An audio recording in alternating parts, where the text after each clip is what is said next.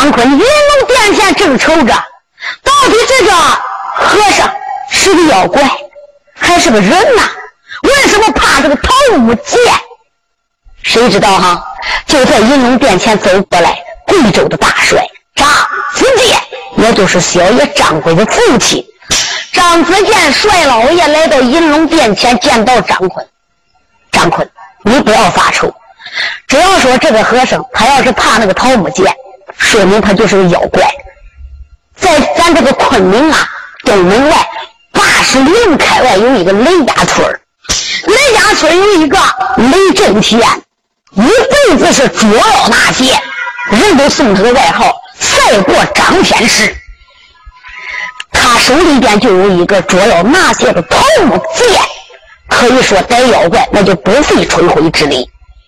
张坤说他一声：“老人家，那既然如此，那咱就到雷家村上面去请这位雷震天老者。”张子健说：“这样吧，这件事交交给我吧。”陆雷生说：“呃，副帅，我也送你见吧。”有人说：“陆雷生为什么也喊他副帅？因为一个过去嘛，一个头磕到地上，爹姓叫爹，娘姓叫娘。他和那张坤是生死隔地，不比谁表。张子健带了一个三雷声，他们没带多些兵马，只不过带了几十名随从小军。眨眼之间离开了这个云南昆明城，就直奔雷家寨。咱也得管离雷家寨有多远，也得管多长时间，也就到了雷家村打庄西头进来第三家，这一问，大家你想，无名的人家不知有名的水不小子吗？有人就给他指路了，进村第三家路北的四合院，老两口现在在家，一个儿子出门了，不必多表。张子健带着几十名兵丁，带着三爷陆雷声。来到门口叫军兵叫门，就听里边吱哇，门一开，里边走出来一个七八十岁的老者。你再看他海下的红须，根根如云。在这个时候啊，这位老者赶忙上前，他一看张子健穿的是官服，赶忙上前施礼，跪下叩头：“你这位官爷，老小子有失远迎了。”不知你是哪一位军爷？为什么来到俺的府门外边来叩门的呢？张子健就把自己的来历说明：我是贵州大帅，云南王，你该知道吧？云南王九头鸟张坤，两军疆场上怎么遇到一个老和尚？我们早都听说你一辈子捉妖那些，就来请你来，请你能不能给云南王去帮个忙？到两军疆场上。去逮这个妖怪，只要能帮我这一个忙，可以说那你就是为国家立功啊！这个老者呀，雷震天今年是八十多岁了。你再看他把手一摆，说到张大帅，我已经都八十多岁的人了，那逮妖怪的时候那是年轻的时候干的，我得有二十年都没干过这事了。时间一长，我也洗手了，也不干了。我那个桃木剑早都没有了，大元帅，对不起，让你失望了。老小子，我早都不干这一行了，我在家里边安居乐业，务农为本。张子健一听人家一句话给回绝了，那怎么办？那只有转回去。张子健带着陆雷声要回去，三爷陆雷声心里想：这个老头有可能是钻瞎话的。这个人喜欢上一辈子，那是他爱宝如命。他这个桃木剑，那是他的宝贝，他怎么能会搬？怎么能会丢的呢？我不相信。张子健走到半路之中，陆雷声就给他说了：“副帅要回去，你回去，找不到这一把桃木剑，逮住了那个妖怪。”俺日搁云南昆明城，我们弟兄都得遭灾难，我们弟兄都得倒霉。你回去吧，我还要拐回去。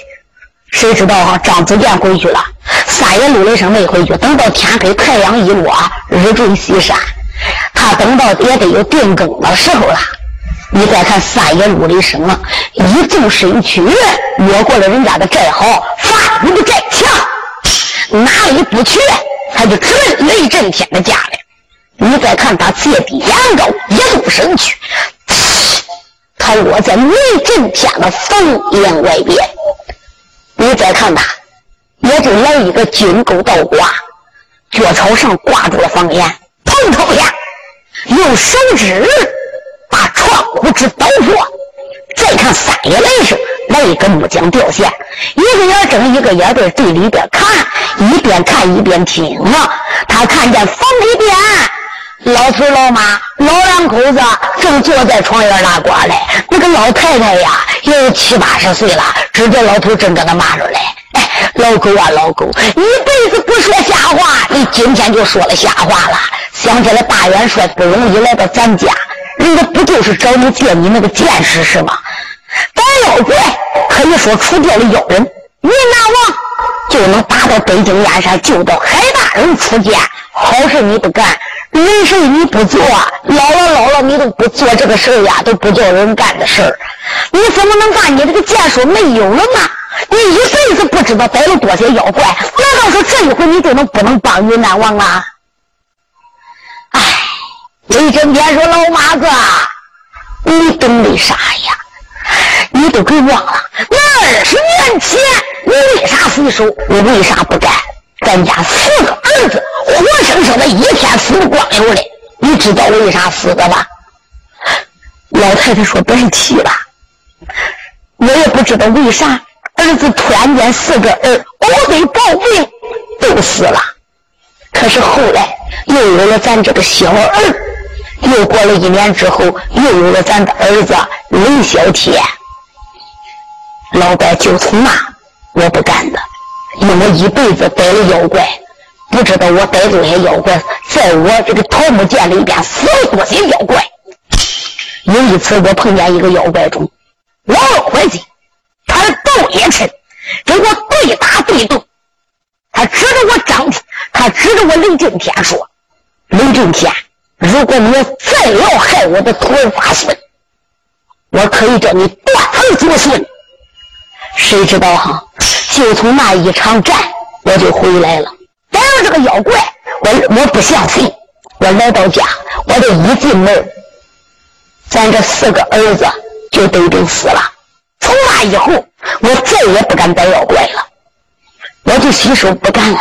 后来才有咱这个小儿。老伴，我就是因为这洗的手。如果今日我交给他唐木剑，咱这一个儿子都保不住啊！所以二十。多年了，我都没干过这了。我为啥不干？就是为了能保住咱家一条香烟呐。谁知道老两口拉呱，这个话都叫三爷陆立生听到了。老太太一听，老头子，我也不知道你为啥不干的。那既然如此，那你这个桃木剑在哪个搁着嘞？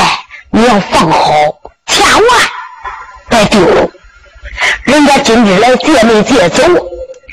还来一个陆雷声，还来那几十名兵丁，万一有人走到半路再拐过来来偷咱的呢？老头子，你放好，你搁哪个地方呢？嗨嗨，雷震天就说：“夫人呐，我搁哪个地方我知道。”老妈子说：“你看看别丢了啊！”哎，老头啊，他就来到这里个呃上方是三间，他在西屋，在西。配房里边睡的，到了东南房，你再看吧，靠着东山墙，这个老头啊，一伸手就往那个东山墙里边掏了，掏半天，用红绫子裹住。你再看吧，他把这个剑，那我说这个桃木剑有多长？扎拉那么长，他拿到手里边，桃木剑呀，桃木剑，一辈子陪伴着我。不拿血为民除害，二十多年了，我都没用过你了。哎，今天我还是把你放好吧，别叫人给偷跑了。你再看他包好之后，嘣，他又往东山墙里边塞塞，外边呢又塞了一个的棉花套子，他往那个里边放，都叫陆雷声看完了。这老两口子睡觉了，俺不说。陆雷声觉着这老两口子该睡得差不多了，三爷陆雷声就动手，囊中取出一样东西，就把人家的门给拨开了。你再看他把门拨开之后，三爷陆雷声轻手轻脚就来到了。那个老头搁哪里？他给眼看过来。你再看三爷陆雷声也来到东山前，老头掏的那个地方，把这个棉花套子掏出来，一动手，三爷心里想：这回摸着了。怀里边一揣，一纵身去，一飘身落在当院里边。陆雷声拿着这个红缎子裹着的桃木剑，你再看他怀里边一揣，牙关一咬，眉头紧皱。今天我也不回昆明城里边大明，我就逮那个老妖怪。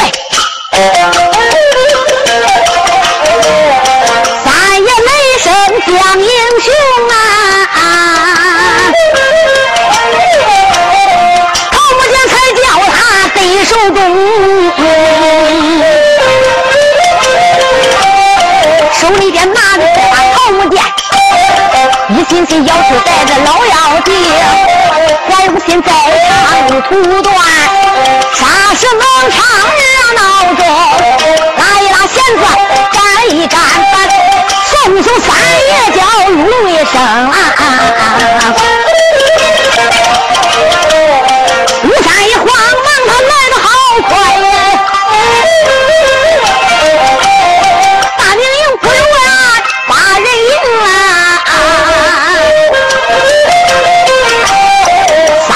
三爷雷声落下去，他这才落在命营中。陆雷声把这个桃木剑拿过来，哪里不去就奔大明营。这个时候有个三更天，咱单说三爷陆雷声，把这个桃木剑拿在手里边，他就想了：我今晚上就去找那个老妖怪，就把这个老妖怪给报销了吧。他又奔往严家入住的这个账房，谁知道哈？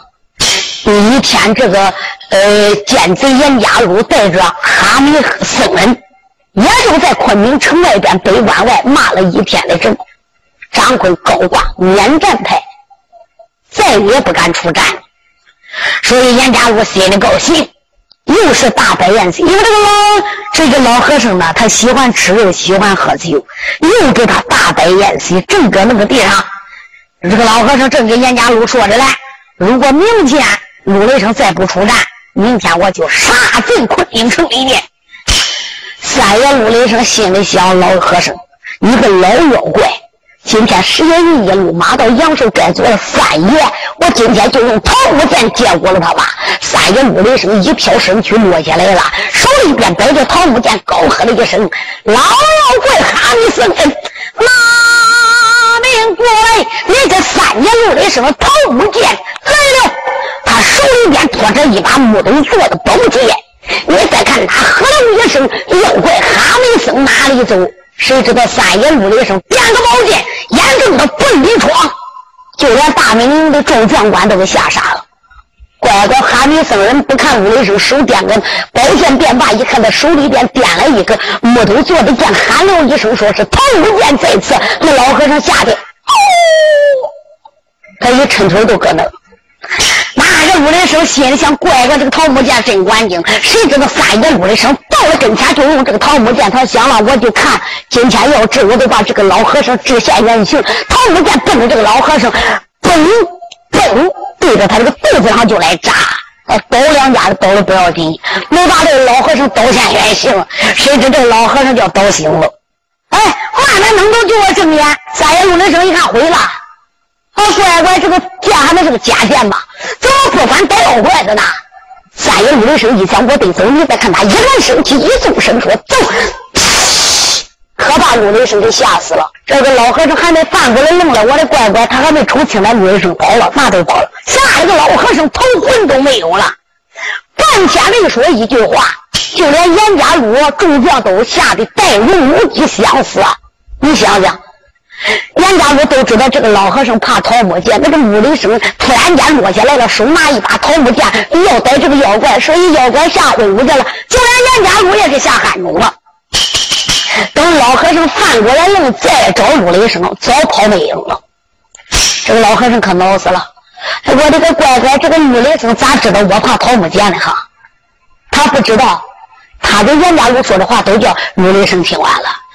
陆雷声拿着这一把宝剑，心里别提有多生气。我上当了，这个老头子真狡猾啊！啊，雷震天，雷震天，这老头子咋那么坏的哈？这是一把假的。要是真的，这个妖怪不现原形啊，他到银龙宝殿见张坤，把事情一讲，就好了张坤说到一声三弟，人家愿借就借，不愿意借，你怎么能去偷人家的？来人，把李生绑上，把吴雷生就给绑上了。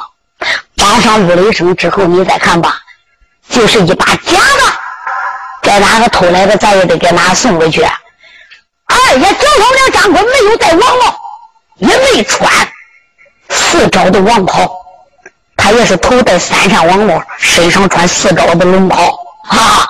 路交头了张坤没穿官服，换了一身便衣，带了八名随从啊，把陆雷声也给我带上，哪里不去？我上雷家寨带陆雷声请罪去。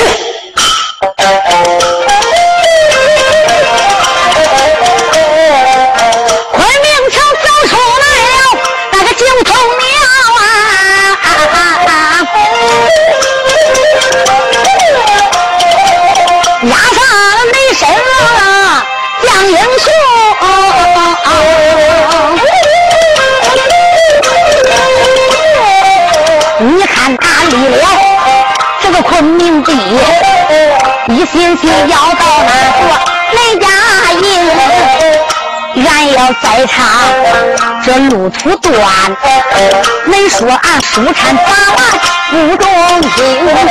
长话短说，到了他雷家寨不远，眼前迎，九头鸟这才来到雷老门外。你看他叫军兵开寒门厅。军兵把扣子门牌啪啪的响，打里边走出来了一个老先生啊！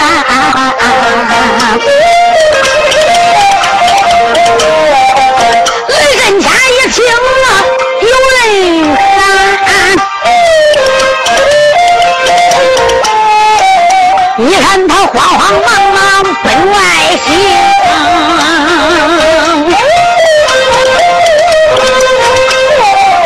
奔外行。门两扇，咋看见连前都有来了军兵，八名军兵分左右，正中间跑来了一匹马枣红，枣红马前站着人的一个，站着将英雄。他一看自己门口有一匹枣红马，有一人牵着马，只见他浑身穿白。爱去，再看他天顶高大，地高圆满，三身都配五岳军体。有人说，那张坤长得漂亮吗？张坤长得非常漂亮，非常威风。雷震天一看，从来都不认识这个人。再一看，旁边还绑着一个人。哦，我明白了，这就是昨天到我家来借桃木剑的那个陆雷声。谁知道哈？九头鸟张坤赶忙上前十大礼，大礼参拜。你就是雷老吧？我早都闻你的大名了，在这方圆左右，不知道你老百姓逮了多些妖怪，一辈子传那些为民除害。我早都听说你了。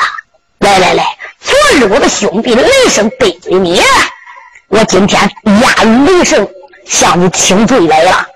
张坤赶忙上前施礼。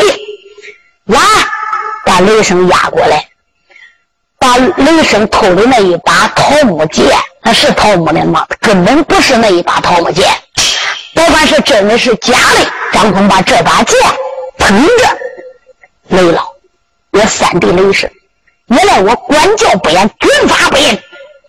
昨天他偷了你的宝剑，我今天带他请罪了，杀瓜存留，人凭于你。这把宝剑。还给你吧，谁知道哈？这个老头子雷震天一看张坤句句说的，都叫人心里边高兴，心中暗想：张坤呀，张坤，怪不得人家都说张坤是好汉。今日一见，果不虚传。九头鸟张坤说着话，就叫陆雷声也跪倒了。雷声，你还不赶紧的给雷老叩头？九头鸟张坤说：“老人家。”我张坤今天一来请罪，二来求你了。我张坤没有办法。如果你要不借这一把宝剑，我云南昆明就完了。我张坤死了，张坤不是贪生怕死之辈，张坤造反不是真正造反，反对的奸贼勾当，我救的是忠良海瑞，我是为了重整大明江山，胆松老小子救海大人，我才搁这个造反的。我张坤根本不是反对的国家，也不是反对的黎民，你能不能帮这个忙？这个老头子还要说话，谁知道就在雷震天身旁一闪身过来一个人，爹，你要不去，我去。哪位说这是谁？这是雷震天的儿子雷小天。昨晚上回到了家里边，见了他的父亲。谁知道那个老太太呀，把事情都给他儿子讲了。今天张坤又把来历说明，又压着陆雷声啊！俺爹，我知道了，俺母亲都给我讲了。你为什么不借桃木剑？你就我这一个儿子，你怕借走了桃木剑，怕你儿子我死了？俺爹耶，你要知道，国难当头，匹夫有责，奸臣当道，残害忠良。现在昆明城里边，眼看这几十万、十几万兵马。都要遭大灾大难，连云南王九头鸟张坤都来求俺爹你了。难道说你这把宝剑比啥都重要？俺爹，那你要真不今天不送出来这一把宝剑，不帮助云南王，你儿子我这就三头撞死你面前都。逼这个雷震天没有办法，把这一把桃木剑就取过来了。儿啦，恁爹我岁数也大了。这一把宝剑我就传给你吧，又传授给他儿子陆子霖，教给他儿子怎么使用这一把宝剑。叫雷小天跟着九头鸟张坤去到云南昆明城，咱不比谁彪，一句话，九头鸟张坤带来了雷小天，又带着这一把，出要拿些个头不见，回到了银龙宝殿。九头鸟张坤心中高兴，大摆宴席来招待雷小天。他这招待雷小天，俺不说，我再说大明营里边呀，这个老和尚哈密斯，他一天骂阵，张坤挂念念牌，两天叫阵，就得了张坤还是高挂免战牌，一连三天。谁知道这个老和尚心中暗想：乖乖，这个云南昆明城九头鸟张坤，为什么迟迟不战？为什么高挂免战牌？夜长梦多，想起了那一日啊。那一天晚上，陆雷声拿了一把剑，口里边喊着是桃木剑。我的儿子八成知宝，我就怕这个桃木剑。哎，我也该等了。再过几日，他要真找到了桃木剑，我还就得毁，我就得倒霉。我也不等九头鸟张坤来逮我，我不如今天晚上就进云南昆明城逮张坤，逮陆雷声这两个小辈儿。谁知道他也没给严家路打招呼啊？这个老和尚哈密僧使出自己的妖风，奔往云南昆明城。俺不必多表，这个老和尚一飘身躯，也就落在了九头鸟张坤的云南王府。谁知道哈？他一拉架子，刚要落下去，他就没想到啊，就在云南王九头鸟张坤这个天庭内院里边摆上了香案。你再看吧。李小天也就把这一把桃木剑插在了香炉里边，这叫挖下层层，秦虎豹致敬金钩吊海了。那个李小天早就准备好了，他爹安排的。儿子，你不要到梁军镇，但等着这个老和尚来找你，你一定要听你爹我的。谁知道雷小天一切都准备好了，就等着这个老妖怪进。九头鸟张坤的银龙殿前，老和尚准备进张坤的银龙宝殿来抓张坤，一条身躯落下去，想走可就走不掉了。你再看雷小天念动了路子灵文，那我说雷小天咋知道妖怪来了？这个妖怪没来到就有动静。你再看我，那个风就刮得呜呜的。雷小天老早的就准备好了。雷小天念动了路子灵符，你再看这一把桃木宝剑。就打香炉里边出来了。再看这一把宝剑，就像长了眼睛相似，奔着这个妖怪就打过来了。这个妖怪赶忙就躲闪，谁知道哈？这一把桃木宝剑不打住妖怪，他是不会回头的。只听见咔嚓一声，这一声响炸不要紧，说书不带枪，带枪就有将，就听咔嚓，这一把宝剑打中了老妖怪，这个妖怪也就现了原形了。哪位该说了，他是个什么妖怪？是一个东海的老鳖精。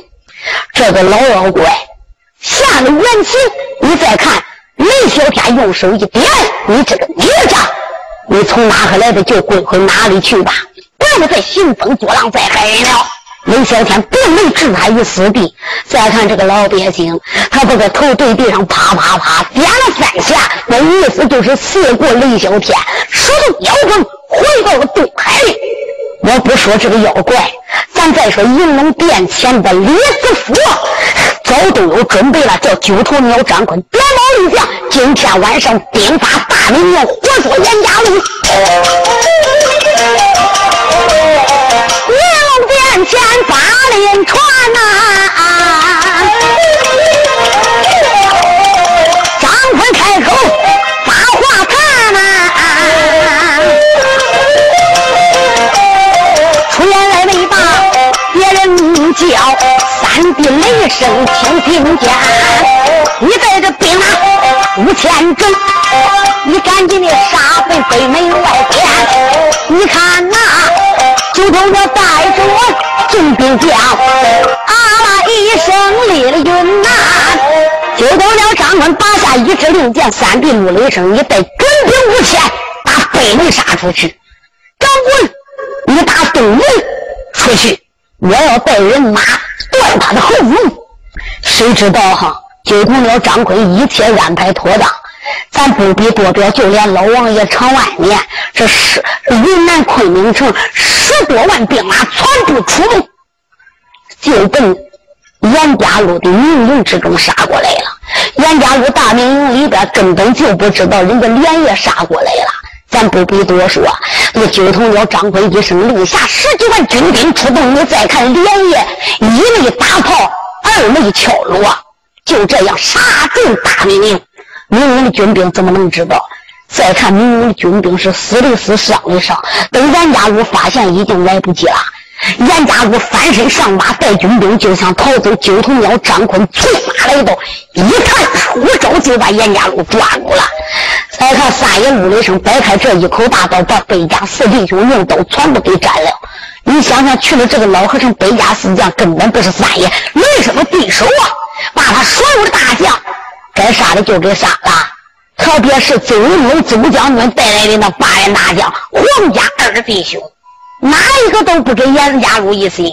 你看，连周将军跨马端枪过来了，咱不必多表。周云龙的十万人马，当时就是听周云龙的指挥，哪会再给九头鸟张坤打？这八员大将、洪家二将，全部都帮助周云龙。一句话，严家路这一回可就倒了霉了。大营里边的军兵也不知道死了有多些。九头鸟张坤高喝了一声：“民营军兵，你们听着！我九头鸟张坤冤有头债有主，我在我在严家路，我报仇给我家大人，不是给你们军兵有仇的。打放下屠刀，把那个兵器都给放下。常言说，放下屠刀，立地成佛。哪一个再不听话，可以说你将王爷我这一声令下，就把头给你割了。”当兵心里想：谁不知道严嵩道主呢？你再看那些军兵，谁又不知道海大人是忠良呢？谁又不知道九头鸟张坤厉害？一看九头鸟张坤，还有那大元帅周云龙，这一帮子人厉害无比，谁又能挡住？哎，干脆那就投降吧！一句话，大获全胜，捉住了严家路。严家路带来的手下，死的死，被抓的抓。张坤一句话。打扫战场，你再看九头鸟张坤，赶紧的传令升做了银龙宝殿，众将官列在两厢，来人把严家路给我押上了银龙殿，有人押着严家路，严家路来到银龙殿前，你再看两边的军兵高声呐喊：“你严家路小贼，见了我家王爷千岁，然何不跪？”严家路站在那个地上，把眼一瞪：“呸！你家帅爷我北京燕山也是英武丞相，我本来是文官殿阁了，你家相爷怎么能会跪这个反贼？话还没落音呢，有军兵拿过来黑红大棍，不支严家路，啪啦一棍，打这个严家路可就受不了了。怪我严家路哪受过这个罪？啪啦一棍打到严家路虎头，趴在银殿前。就等了张坤说：“人呢？给他准备北门之宴。人家要想活，你就听我张坤的话。”如果你敢牙崩半个不字，我九头鸟张坤立即就把你头给割了。严家龙一想，我的乖乖，九头鸟张坤是个杀人不眨眼那个祖宗啊！你想想，北京燕山行不大郎金子陵头叫他割啊，来到云南，云南往北走，他来给他摔死。他搁这个做王爷，他都敢跟皇上对着干。皇上搁北京做三六九，他搁这个做二五八。哎，严家路哎，我今天要如果不顺从他，只恐怕我这个吃饭的买卖头也就张不住了。严家路在这个时候怎敢给张坤顶？就同我张坤说：“我叫你怎么写，你就怎么写。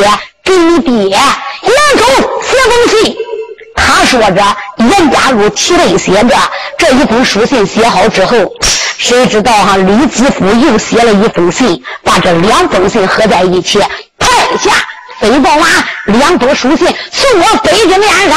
咱不必多说，你再看军兵飞豹马就把两封书信怀里边一揣，离开了云南昆明城。我也别管多少天多少日，到了北京燕山。这个金钟六鼓文武百官上了八宝金殿，连王家进问道一声：“啊，老的皇兄少的玉帝，哪一个敲起金钟玉鼓？”黄文官跪在金殿，万万岁！烦了，云南昆明来了两封书信。你王家靖心里想：八成我的严爱卿能是大获全胜的吗？到底还是严爱卿？被九头鸟张坤给打败了，不知云南昆明究竟胜败如何？在这个时候，有人就把书信递过来了，先把九头鸟张坤的这一封信递过来，有人递给了皇上。你再看吧，明王嘉靖展开这一封书信，一目了然，九头鸟张坤已经写写的明了。现在你的两路大帅都被我逮了，都被我逮。严家又被我活捉，二十万兵马，你全军覆没，还军！如果你北京燕山再不放海大人，牢房里边北京城要没有海人在，我立即发兵马打你的北京。明王家将这一回可都没有头婚了，乖乖，这一回九头鸟张坤厉害很了，我不打他还好嘞，我打他给他送了二十万兵马，就连头目状元宋永也被他逮了。这二路大帅严家路被他活捉了，哪一个又能不应退云南？明王嘉靖说：“我的众位爱卿啊，现在云南昆明城九头鸟张坤越来兵力越大，马上马要兵发北京，要打孤家我的江山，要叫我放重堂海瑞。众位爱卿，恁看怎么办？”又把这封书信又交给严嵩，严嵩一看，他又写的非常难过，非常悲哀，求他。俺爹，你不要再搁北京燕山再再害人了！你赶紧的保中堂海瑞出来，海瑞只要能出来，你儿子我就能活。北京燕山要没有海瑞出来，俺爹那儿子我就不能回北京了，我就见不上你了。严嵩一想，陈有病呀，陈有病，我的儿子都是你坑的我。你在八宝金殿说的，叫谁去？叫俺儿去，俺儿跟我最亲最近。这些的俺儿倒霉都倒到你陈友弼手里边。就在这个时候，严嵩大宝金殿跪倒在地，我说万岁呀，万万岁！云南你不能再打了，你越打就说那张坤越厉害，可以说天下第一。如果俺周应龙都没打过他，普天之下再没有能人能把九头鸟张坤收服了。只有一个人不用打，一兵一卒都不要就把张坤给收了。万岁爷说道：“一声我的严老相，何人能平灭九头鸟张坤？”万岁呀，你老人家怎么那么糊涂的呢？见牢房里边的中唐海瑞，只要海瑞出殿，住。你别看那个张坤厉害，如来生厉害，海瑞一句话，到了云南，就海瑞一个人往云南一站，那张坤这就收兵，这就投降了，就把张坤、陆雷声都给逮了，也就不造反了。万岁，你想他为什么造反？就同了张坤书信上写的明白，只要有海瑞在，他就不造反。哎，皇上一听严青说的有道理，那好吧，既然如此，皇上一想，严老相闹也是你，好也是你。想当初叫海瑞蹲监的也是你，这回叫海瑞出监的还是你。可是孤家寡人，我这平白无故就是一一道圣旨，叫海瑞出家就出家了吗？众位爱卿，哪一个能替孤家圣去请海瑞？禀孤家圣旨，牢房里边。把我的海外亲带上八宝金殿，请出海瑞，云南去收复张坤。严嵩说：“主啊，我保举一个人，他只要到牢房里边，就能把海瑞给请出来。这个人一张嘴能说会讲，三寸不烂之舌，能说的天花乱坠，给海瑞的关系那是最好的了。皇上，你想想请海瑞出监，你就得找一个跟海瑞关系好的，能说上话的。”皇上说：“严老爱卿，这个人是谁呀？主公，他就是吏部天官陈有弼陈大人，一张嘴能说会讲，给海瑞乃是八拜之交。”你王家姐心里说：“不错，想起来我这个陈爱卿，八宝金殿论起来才华比海瑞只弱了一点，论起他的才能，除了海瑞就说他。”文八班里边没有人能盖陈有弼的学问，这个人一张嘴能说会讲，能说的天花乱坠。好吧，论起关系，他跟海瑞交情最重。你家俊他能够抓圣旨啊！喊了一声：“陈爱卿，领旨！国家赐你圣旨，牢房之中，请我的海外卿出见。”陈有弼心里说：“你个的昏君呐！现在你保不住了，眼看北京要倒霉了，你这个龙椅坐不稳了。你又想起来我的海大哥了，一不一想自己不接旨，那就是慢待君王，赶忙上前施礼，臣遵旨。一看谁把皇上的圣旨接过来。”心中暗骂严杰西，我的个老乖乖！你想叫我陈有弼去请我大哥？你认为我跟俺大哥关系好？我能说会讲？不错，我是会说。我不会说的叫他来，我会说的叫他不出见。我非得叫俺大哥哪哪地都不管。你再看他领了圣旨之后，俺不比波彪稳在坐上了八抬大轿。那个陈有弼带兵马，哈啦一声，走大街过小巷，到啊牢房门外边，有禁足赶忙上前施礼。一看是吏部天官陈大人，跪倒磕头。哎呦，陈大人，你不在，朋王搬家，不知道有什么贵干。陈有弼说道一声啊，金主啊，我来问你，我家大哥海瑞，他现在可好？哎呀。这个你就放心了。自打海大人蹲监以来，黄沙皇府的老王爷一直都在牢牢房陪伴着他。你又不是不知道，你经常到这个地方来，他跟往日一样。大家听我，海瑞蹲监三年，并没受什么苦啊。为啥？老王爷徐子英亲自陪海瑞蹲监，你想想，谁敢错待他？一天三顿吃好的喝好的，闲了就跟老王爷搁那个下下象棋。他。可是海瑞啥都不愁，就愁九后了长官，万一打到北京，那就不可收拾了。谁知道进祖领着陈永弼就来见海瑞，中堂海瑞一看外边来了进祖啊，带来了这一个原来是自己的四弟陈有弼。陈有弼把皇上圣旨拿过来，奉天重用皇帝诏曰：中堂海瑞接旨。海瑞赶忙跪倒。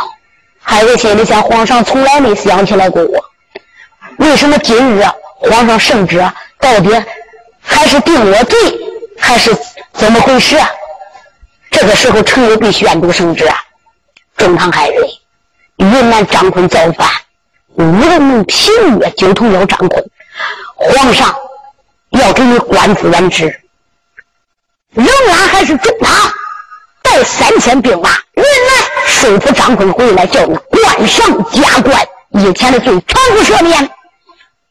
把这个圣旨念过之后，海大人赶忙叩头，臣谢主了哎。这个时候，陈大人把圣旨一卷，大哥，皇上圣旨已经召你上八宝金殿。海瑞说不召我，我心里都着急。我就怕张坤不一声，如果给我惹下了大祸，打到了北京燕山，那可就不得了了呀！我日日夜夜在牢房里边都惦念这个事儿。嘿嘿，大哥，我就看你就存不出气。这个三年牢房啊，再叫你蹲三年才好嘞！我不瞒你，皇上是叫我来说服你上八宝金殿去保他的。这是严嵩的老小子金殿保举的我。俺大哥，如果今日要是出了剑，你今天出剑到了云南收服了张坤，回北京，严嵩再想个闹点子，还是把你坑死。皇帝这个老昏君，他是用人。可前不用人，可后啊！大哥，现在他正在用你之时，他给你官复原职，免你的罪过。要没有九头鸟张坤，打的他落花流水，打一仗他败一仗，北京燕山没能人战败九头鸟。这个昏君被逼得万般无奈，怕张坤打他江山，打了北京燕山，才赦免你孩子的罪。大哥，我知道你是忠良。我知道你一时一刻都挂念着皇上，你人在牢房，你的心在高筑。大哥，这回你得拿拿劲儿。你要不拿劲儿，你出监狱，你只要把张飞一收服，你还得倒霉。俺大哥，你就在牢房里边等着吧，也得叫这个昏君知道知道，也得难为难为他。你就是出监，也得难为难为他。你说这个爷是来请海瑞出监来，还是来给海瑞上上劲儿了呢？他把一切话说完之后，那张海瑞就说了：“四弟呀，那你上八宝金殿怎么交代？”哎，大哥你放心，你只管在牢房里边坐着。兄弟，我回八宝金殿，我见这昏君有话说。不必多表，四爷程有必，他回到了八宝金殿来见皇上参拜叩头，主公万岁，微臣无能，没把中堂海瑞清楚，没把我大哥清楚。明王嘉靖说道一声：“我的陈爱卿，那海爱卿他不愿意出见。嗨，主啊，何止是不愿意出见？我去请我的。”大哥海瑞出见，你的圣旨我也宣读了，他连圣旨都不接。我问大哥，你为什么不保皇上？大哥提起这一件事啊，就在牢房里边长叹了一声，说这一辈子宁愿意蹲监，不愿意再保主了。万岁呀！大哥海瑞实实在在是寒了心了。他说：“他今天出监，明天再被阎王下，还得蹲监坐牢，那就不如在监牢房里边不出来了。”我们家就心里想：“我的海爱卿，你不出殿，估计我的江山可就了了呀！”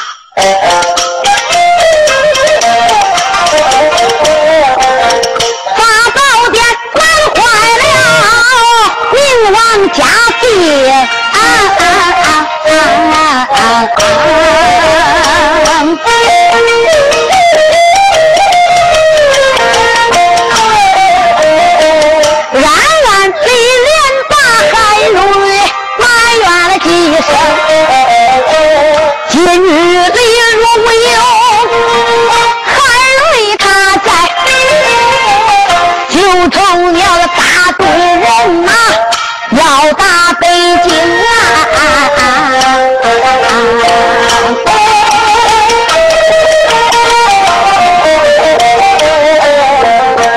万岁爷八宝金殿开龙口，声文武众来齐，哪一个牢房之中能把个海瑞请？顾家我大好今天把你的官来封，没事要能把海瑞请出，我都叫你官升三级。谁知道还是没人上八宝殿。陈友贵说：“主，你不用再喊了。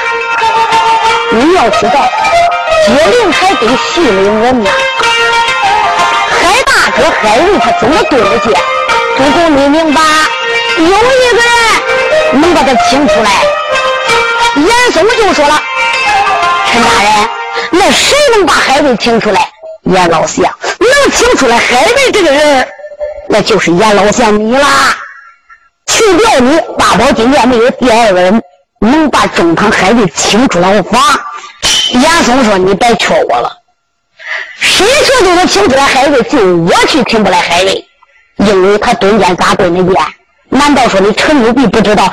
陈友璧说道一声：‘哎哎，严老相，别人不知道他的脾气，我跟俺大哥交情最重。’”我最知道大哥的脾气，这个人向来是钢板硬直，可是为了不吃软不吃硬。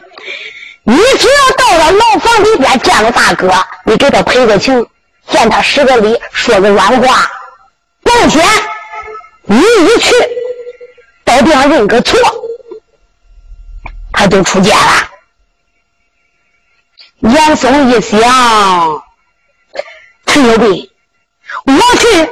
他真能出家，陈友贵说不错，别人去他不能出家，只有你到地上见了我大哥海瑞，你多说好话，你只要见他赔个情，服个软，他就出家了。严嵩一想，怪个是我把他弄到牢房里边对的，现在我的儿子落在张坤手里边，我请不出来海瑞，我儿在云南就活不了。我三个儿子之中，我最喜欢的就是我的三子家务呀。他要死了，老夫我在北京都不能活半个月。严嵩白皮心里边有多难过了。为了我儿，哎，这张老脸我都不要了。见海瑞，哪怕别说给他施礼，哪怕我给他跪下，只要海瑞出见都完。不比谁表，金殿上万岁爷慈宗圣旨。严嵩坐着文瓦，八抬大轿来到监牢房，叫禁足往里抱。这个禁足往里一报，海瑞得知，不但海瑞得知，还有老王爷徐子英来。老王爷徐子英说：“海瑞呀，我叫你出监，你就出监；我不叫你出监，你就只管蹲这个地方。你在这个不用出去，带我去会严嵩这个老小子。老王爷，你再看他怀里边抱着一个黑虎锤，他就在那个地方单等着严嵩来见海瑞。”他接不出我，不叫海瑞出来。严嵩往里走，咱一看啊，牢房外边站着的这不是老王爷徐子英，怀抱着黑虎锤，牙咬着眼瞪着。严嵩一想，毁了，这个老家伙在这门口守着嘞。你别说文武百官怕他，他这一把黑虎锤，上边打鬼，下边打臣，东海御史刘玉被他砸的跟肉一样，跟我脸前都打死的，搁他八宝金殿打死的，文武百官都亲眼目睹。皇上都怕他三分，哎，我今天要是得罪了这个老家伙，我这个头也长不结实。你再看吧，严嵩离老远就给老王爷施礼了。哎呀，王爷千岁，那可是老王爷，咱这厢有礼了。老王爷徐子英，你再看他，用手一点，说道一声：“现在黑乎乎的，你是个什么东西呀？”严嵩那个头皮骨都给挠炸了，头都给挠小了。徐子英，你个老狗，你倚老卖老，你装的瞅不起我。严嵩一想，今天都该我倒霉，人到俺眼下怎能不低头？我的儿来嫁我，这都是为了你呀。老王爷说你是什么东西呀？严嵩说老王爷我不是东西。老王爷说我就看你不是个东西。那。往那一走，老王爷一辆黑虎车要捶打阎肃老贼。